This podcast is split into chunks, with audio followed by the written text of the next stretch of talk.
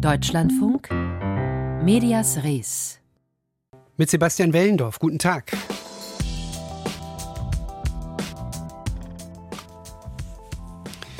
Deutschland scheint uns in zehn Jahren nicht mehr in dem Umfang zu wollen wie heute.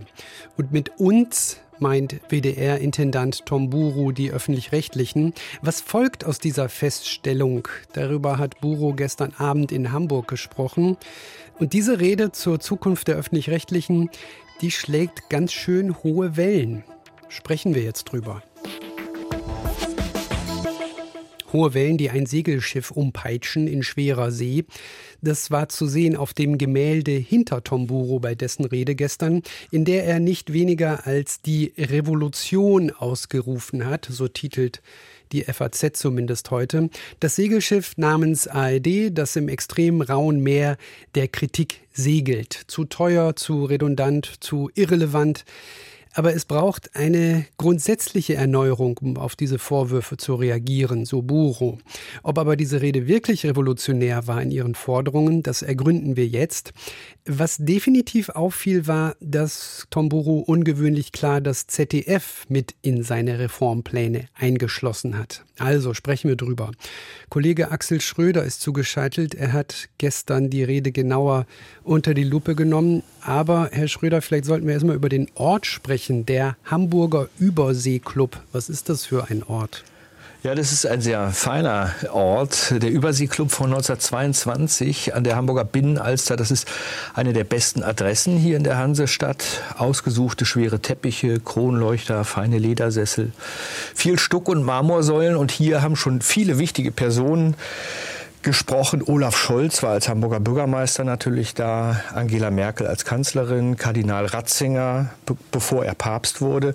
Und Charles de Gaulle hat Anfang der 60er Jahre im Hamburger Überseeklub schon zum Thema Völkerverständigung gesprochen. Und in diesen großen Fußstapfen stand gestern sozusagen Tomburo, der Privatmann Tomburo, muss man ja sagen.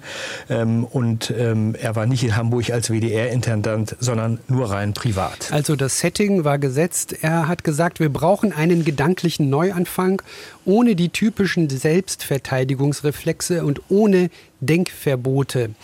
Welche Denkverbote bzw. Tabus hat er da angesprochen? Na, er hat angesprochen, dass man zum Beispiel darüber sprechen muss, dass es eben 16 Musikensembles der ARD gibt, also die Big Bands, die Chöre und Orchester. Und da müsse eben gefragt werden, ob die Beitragszahler diese Vielfalt wirklich noch wollen, auch bezahlen wollen. Eine andere Frage sei, braucht es tatsächlich 64 Hörfunkwellen unter dem Dach der ARD? Warum äh, sind darunter gleich mehrere Klassiksender?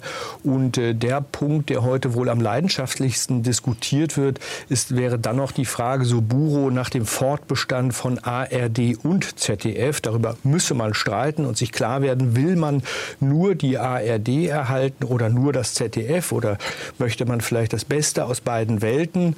Und äh, Buro sagte auch über Intendantengehälter dürfe ruhig gesprochen werden. Da steht Buro selbst ja oft in der Kritik. Allerdings, äh, das sagte Buro gestern auch, äh, weniger Gehalt für die Intendanten, die würden nicht wirklich den Rundfunkbeitrag senken. Also die vielen Fragen, die er da gestellt hat, eine Ansage Richtung ZDF, das Tabuthema Kultur, äh, die Hörfunkwellen, das waren alles Fragen. Hat er denn auch Antworten auf diese Fragen, die er selbst gestellt hat, gegeben? Ehrlich gesagt, Nein, nicht wirklich. Er hat diese Fragen gestellt. Und äh, auch wenn man seinen äh, Redetext, heute konnte man ihn ja nachlesen, in der FAZ nochmal studiert hat, dann waren das ganz, ganz viele Fragezeichen. Da ist äh, Buro dann auch vorsichtig genug, um nicht zu fordern, sondern eben dann doch eher ein Fragezeichen zu setzen hinter die Dinge, über die man reden muss. Aus der Politik gibt es bereits Re Reaktionen. Die CDU-Fraktion im Bundestag ist begeistert. Christian Lindner spricht von einem Meilenstein. Welche Reaktionen haben Sie bislang mitbekommen? Ja, geäußert hat sich zu Buchos Thesen äh, schon Hamburgs Senator für Kultur und Medien Carsten Broster. Er sagt, wir brauchen den öffentlich-rechtlichen Rundfunk dringlicher denn je, aber der öffentliche Rundfunk muss auch begründen, warum das so ist. Mehr Leidenschaft wünschen. Oh. Und zweitens müssen wir aus den gegangen. Da kommt der O-Ton. Routinen der Medienpolitik ausbrechen. Aber nee, das hat nicht hingehauen. Da äh, spinnt die Sonst Technik. Paraphrasieren. Ähm, Borster sagt auf jeden Fall, äh, es ist diese Diskussion ist ganz, ganz dringend nötig und äh, damit liegt er ja tatsächlich auf Tom Buros Linie. Auch der hat gestern betont, wenn diese Diskussionen nicht schnell angeschoben werden, dann gerät wohl möglich der öffentlich-rechtliche Rundfunk ganz unter die Räder, weil einfach die Unzufriedenheit mit diesen Schwierigkeiten von Reform in diesem System einfach zunimmt. Ähm, geäußert hat sich ja auch der Intendant des SWR, Kai Gnifke. Auch er teilt Buros Einschätzung, dass schnell dieser Reformprozess losgehen muss, aber er bezweifelt, dass ein runder Tisch, so wie Tom Buro ihn vorschlägt, dafür das richtige Format sei. Das sei möglich, äh, möglicherweise rein rechtlich aufgrund der bestehenden Staatsverträge auch gar nicht möglich. Und auch Deutschlandradio-Intendant Stefan Rauer lobt die Anregung zu einer langfristig angelegten Debatte. Wie bewerten Sie den Zeitpunkt, Herr Schröder? Denn äh, es geht ja auch darum, dass das ZDF äh, heute nochmal seine Zukunftsgestaltung darlegen wollte. Ist es nochmal ein Marker, ein Impuls, den Tom Buro in dem Punkt setzen wollte? Ja, das glaube ich nicht, denn äh, diese, dieser Vortrag von Tom Buro, der ist entstanden schon vor anderthalb Jahren. So äh, wurde mir das heute nochmal mitgeteilt vom Überseeklub, denn ein sehr prominentes Mitglied dieses Clubs, äh, Herr Behrendt, früher Hapag-Lloyd, Räder äh, und Herr Buro sind befreundet und die beiden hatten diese Idee, Mensch, äh, sprich doch mal bei uns und äh, das war von langer Hand geplant, also sehe ich da eigentlich keinen Zusammenhang. Ja, dann wäre jetzt also interessant, interessant zu erfahren, wie denn das ZDF reagiert hat, denn das ZDF hat Tom Buro eindeutig in seiner Rede mehrfach angesprochen. Es ging unter anderem um die Frage ARD und Schrägstrich oder ZDF. Danke Axel Schröder. Heute gab es ein länger geplantes Pressegespräch mit dem zukünftigen Intendanten Norbert Himmler in Berlin und Sebastian Engelbrecht hat an diesem Gespräch teilgenommen. Herr Engelbrecht, wie hat man beim ZDF in Berlin reagiert auf die Rede von Tom Buro? Norbert Himmler bemüht sich ganz gelassen und souverän auf Tom Buros Vorschläge zu reagieren. Das war erkennbar. Das ZDF sei bereit zu einer grundsätzlichen Debatte, wie Tom Buro sie über den öffentlich-rechtlichen Rundfunk jetzt angestoßen habe. Der Sender scheue da auch keinen Vergleich der Systeme. In der öffentlichen Meinung steht ja das ZDF immer vergleichsweise gut da, in den letzten Monaten zumindest. Das ZDF, so Himmler, sei gut aufgestellt. Zugleich äh, sei der Sender lern- und veränderungsfähig, sagt sein Intendant Norbert Himmler. Und er geht aber auf Distanz durchaus auch zu seinem Intendantenkollegen Tom Buro. Ähm, eine Debatte über den Auftrag, aber auch über den Umfang des öffentlichen rechtlichen Rundfunks ist wichtig. Da bin ich bei Tom Buro. Ich teile aber nicht die pauschale Skepsis des ARD-Vorsitzenden in Bezug auf die Reformfähigkeit des öffentlich-rechtlichen Rundfunks als Ganzes. Das ZDF hat in den letzten Jahren, so denke ich, bewiesen, dass wir erfolgreiche Reformen durchsetzen und umsetzen können. Und als Beispiele für die Reformfähigkeit seines Senders nennt er dann Fernsehkanäle wie ZDF Info, ZDF Neo und die digitale Plattform ZDF Kultur.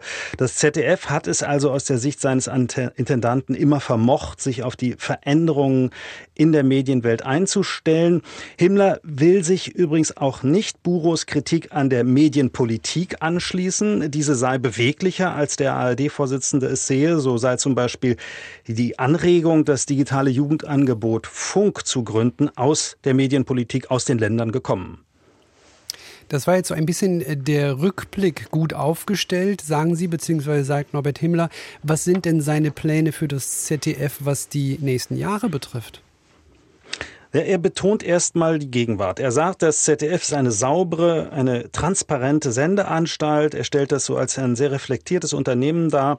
Äh, es gebe da ein sehr funktionales und modernes System der Kontrolle. Und dann nennt er die Instanzen, die auch alle anderen öffentlich-rechtlichen Sender kontrollieren, von den Aufsichtsgremien über die KEF bis zum internen Compliance-Management-System.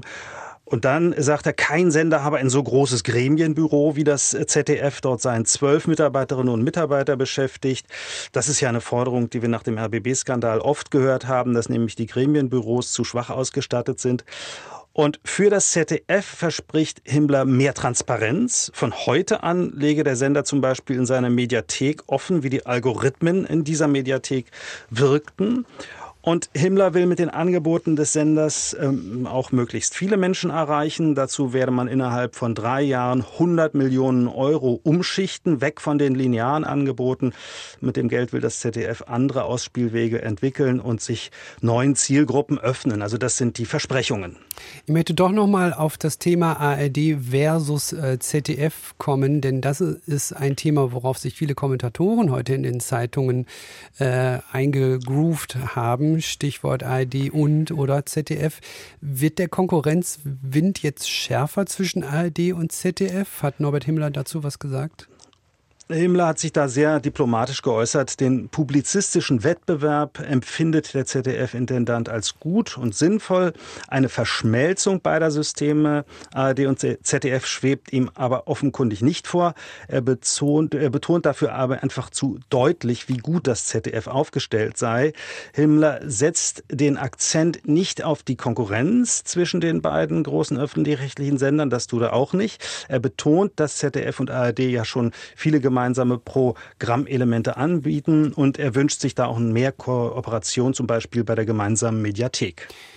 Sebastian Engelbrecht hat an der Pressekonferenz des ZDFs teilgenommen in Berlin, unter anderem dort Thema die Rede von Tom Buro gestern in Hamburg. Dankeschön.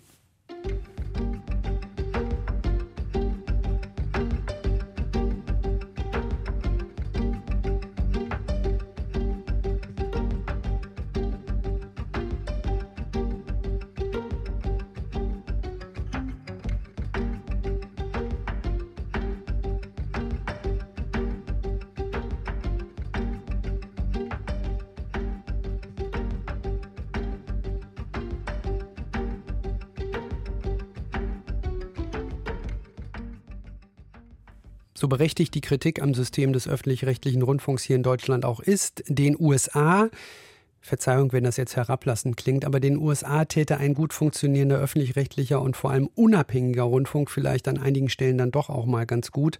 Insbesondere politische Desinformation ist mittlerweile eines der größten Probleme der US-Medien. Am 8. November stehen die Midterms an. Donald Trump macht sich möglicherweise bereit und nach wie vor ist man vielerorts ratlos, was helfen könnte gegen gezielt gesetzte und gezielt finanzierte Falschinformationen. Ein Weg ist da die sogenannte Media Literacy durch die Medienbildung schon in den Schulen gefördert werden soll. Eine langfristige und mühsame Strategie, die aber gerade jetzt enorm viele Unterstützer findet. Sine Stattlich berichtet. Zuhören, andere Meinungen gelten lassen, respektvoll diskutieren. Was viele erwachsene Amerikaner nicht können, das lernen die Schüler von Tom Reed an der Swampscott High School in Massachusetts. Er unterrichtet seit vielen Jahren die Klassen 9 bis 12 in Medienkompetenz und versteht das Fach nicht so sehr als ein Vermitteln von Inhalten, sondern eher als eine Art Lektion in Debattenkultur und vor allem in kritischer Auseinandersetzung mit Medien. Die Schüler müssen so viele Fakten lernen, was ja gut ist aber ich möchte ihnen auch Raum geben, ihre Meinung zu sagen und nicht immer nur nach der einen richtigen Antwort zu suchen. Ich will nicht vorgeben, was sie denken sollen. Sie sollen selbst denken lernen. Seine Schüler schätzen die Atmosphäre im Unterricht. Lauren Labrador aus der 11. Klasse. Jeder kann hier sagen, was er denkt. Wir diskutieren die Filme, die wir sehen und niemand greift den anderen wegen seiner Meinung an. Joycelyn Spickard ist 15 und sagt, vor dem Kurs bei Tom Reed wäre sie nicht in der Lage gewesen, Falschinformationen im Internet zu erkennen. Zu lernen, was stimmt und was nicht und wie man Medien interpretiert, wie man andere Meinungen respektiert und doch seine eigene hat, das ist extrem wichtig für uns, wo wir doch so viele verschiedene Dinge und Meinungen in den sozialen Medien präsentiert bekommen. Allerdings ist es bislang Glückssache, wer in den USA Medienbildung bekommt. Allein der Staat Illinois schreibt das Schulfach in der Highschool vor. Nur 14 Bundesstaaten haben überhaupt gesetzliche Grundlagen. Lobbyorganisationen kämpfen seit Jahren für besseren Medienunterricht.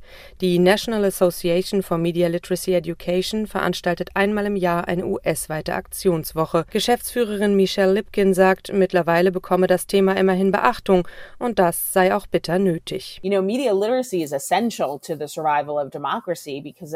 Medienkompetenz ist entscheidend für das Überleben der Demokratie, weil sie uns ermöglicht, den Informationsfluss zu verstehen.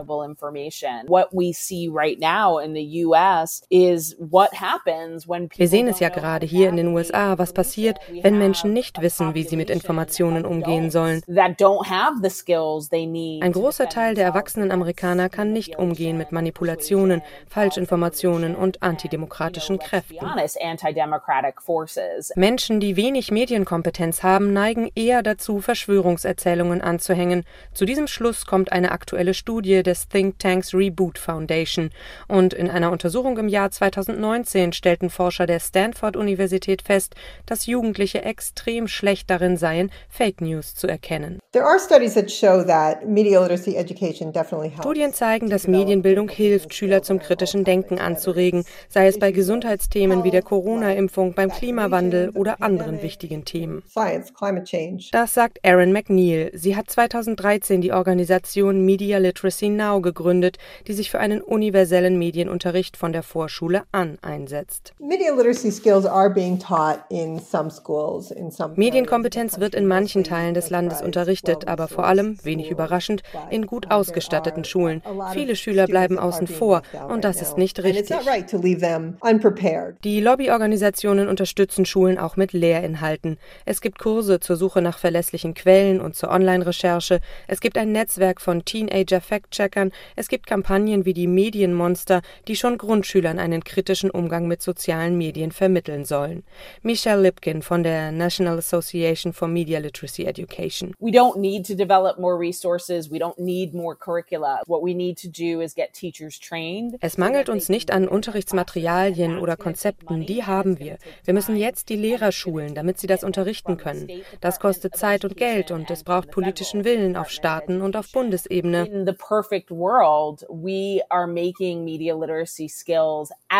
In einer perfekten Welt wird Medienbildung in der Schule genauso wichtig wie Mathe, Wissenschaft oder Lesen und Schreiben. Media Literacy als wichtige Bildungssäule in den USA. Sine Stattlich berichtete.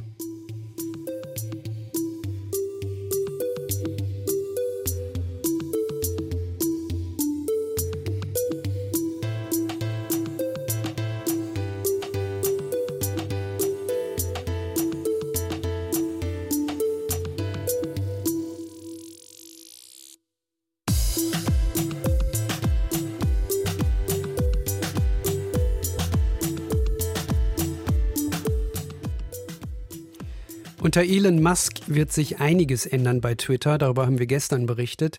Donald Trump allerdings scheint doch nicht zurückzukommen vorerst. Es liegt am Ego von Elon Musk der es einfach nicht mag, wenn die Aufmerksamkeit von ihm abgelenkt wird durch die wirren, aber medienwirksamen Trump-Tweets. Es könnte aber auch an der Gefahr liegen, Twitter-User zu verprellen, wenn der Ex-Präsident zurückkehren sollte. Und das möchte Elon Musk natürlich nicht. Insbesondere, weil sich viele User bereits jetzt umsehen nach Alternativen. Und von denen gibt es einige. Katharina Wilhelm hat ein paar Beispiele. Keine Lust mehr auf Zwitschern bei Twitter? Dann vielleicht lieber Tröten bei Mastodon. Diese Twitter-Alternative mit dem Mammut als Maskottchen ist made in Germany und über sie reden gerade viele User und Userinnen auch in den USA. So what sound does it make? It actually toots. Im Englischen heißt Tröten tuten und das übersetzt sich hier auch mit pupsen. Die Oberfläche des Netzwerkes erinnert stark an Twitter. 500 Zeichen haben die Nutzer, um sich in einem Tröd auszudrücken. Ein wesentlicher Unterschied zwischen Mastodon und Twitter besteht darin, dass Mastodon dezentral funktioniert. Das heißt, es werden unterschiedliche Server benutzt, die die Plattform selbst Instanzen nennt. Und diese werden wiederum von sehr unterschiedlichen Organisationen oder auch Einzelpersonen betrieben. Der Clou des Ganzen? Keine Firma hat allein das Sagen und allein die Macht. Die Open Source Software, sie finanziert sich auch nicht über Werbung. Ein Netzwerk von Menschen für die Menschen, wie dieser YouTuber begeistert zusammenfasst. There's no company behind it that needs to make money by selling your data. Which means it's for the people, by the people and all that. Einige Leute fangen wohl bereits an, zu Mastodon zu wechseln. Nach US-Medienberichten sollen es einige Zehntausend sein, die dort ein Konto neu eingerichtet haben. Fraglich ist nur, ob auch die Reichweite reicht. Denn im Gegensatz zu Twitter ist Mastodon eben noch eine eher kleine Plattform mit etwa 380.000 monatlich aktiven Nutzern, wie es heißt. Nur ein Bruchteil der fast 240 Millionen täglich aktiven Twitter-Nutzer. Da verpufft ein Tröd derzeit vielleicht noch. Eine bekanntere Alternative wäre da Reddit. Das Netzwerk mit dem Alien-Kopf gibt es seit 2015. Die Seite besteht aus Messageboards, also Foren. Hier tweetet man nicht seine Gedanken in die Welt hinaus, sondern muss nach Interessensgebieten suchen. In diesen Subreddits geht es dann um Politik, Religion, Sport, Hobbys oder was man sich nur so vorstellen kann. Wer besonders viel Wert darauf legt, Hassrede, Hetze und Fake News zu entkommen, für den könnte das Netzwerk Counter Social etwas sein. Auf der Webseite heißt es Keine Trolle, kein Missbrauch, keine Werbung, keine Fake News, keine Operationen mit ausländischer Einflussnahme. Das soziale Netzwerk mit einem geplatzten Ei im Logo wurde 2017 von einem US-Hacker gegründet, seine Identität anonym. Counter Social soll monatlich mehr als 63 Millionen Besucher haben. In dem Netzwerk findet man einen Livestream mit Nachrichtenprogrammen oder eine Videochat-Funktion. Das Netzwerk ist in der Vergangenheit schon in die Kritik geraten, weil es in einigen Ländern bewusst nicht verfügbar ist. Menschen in China, Iran, Nordkorea, Pakistan, Russland und Syrien sind nämlich ausgeschlossen. Begründung, die Länder seien dafür bekannt, dass dort viele Bots und Trolle generiert würden. Kritiker finden, nicht gerade sozial, vielleicht auch deswegen der Netzwerkname Counter Social. Zwei Netzwerke sind in den vergangenen Wochen und Monaten nochmal richtig in die Schlagzeilen geraten. Truth Social und Parler. Beide Plattformen kommen ohne tierische Symbole aus, haben dafür jetzt schon oder bald prominente Besitzer. Donald Trump und den Rapper Kanye West, jetzt bekannt unter Ye. Je will das Netzwerk Parler noch in diesem Jahr kaufen und damit mehr Nutzer und Nutzerinnen anlocken. Und das täte dem Netzwerk wohl ganz gut, denn Parler dümpelt derzeit mit rund 140.000 aktiven Nutzern monatlich herum. Die Idee, genau wie hinter Donald Trumps App Truth Social, weniger Moderation, mehr Redefreiheit. Damit locken die Apps vor allem konservativere bis rechte User und Userinnen an. Die wiederum bejubeln aber auch den Kauf von Twitter durch Elon Musk, der das Gleiche für Twitter verspricht. Experten rechnen deswegen nicht damit, dass ausgerechnet diese zwei Netzwerke mehr Zulauf haben werden. Katharina Wilhelm berichtete über Twitter-Alternativen. Medias Res. Die Schlagzeile von morgen. Guten Tag, mein Name ist Carsten Beckmann. Ich bin stellvertretender Chefredakteur der Oberhessischen Presse im hessischen Marburg. Und unsere lokale Schlagzeile für morgen lautet, die Uni zieht den Stecker. Energiesparthemen haben sich ja in den letzten Wochen durch alle Bereiche des Lebens gezogen und in einer Stadt mit weit mehr als 20.000 Studierenden und entsprechend vielen Hochschuleinrichtungen und Gebäude lag es nahe, auch einmal dort nachzuschauen. Der Unipräsident signalisiert, dass die Hochschule mittelfristig zumindest ihren Energieverbrauch um 27 Prozent senken will, womit sich jährlich rund zwei Millionen Euro Energiekosten einsparen ließen. Ja, und funktionieren soll das unter anderem durch das Absenken der Raumtemperaturen und das konsequente Abschalten aller elektrischen Verbraucher, die gerade nicht genutzt werden. Mal sehen, ob es klappt. Unsere Hörerin Levke Jessen-Thiesen verfolgt die Berichterstattung über den Iran sehr interessiert und aufmerksam. Aber sie hat festgestellt, dass Stimmen in den Medien zu Wort kommen, denen Regimenähe nachgesagt wird. Von Journalisten wünscht sie sich da mehr Einordnung.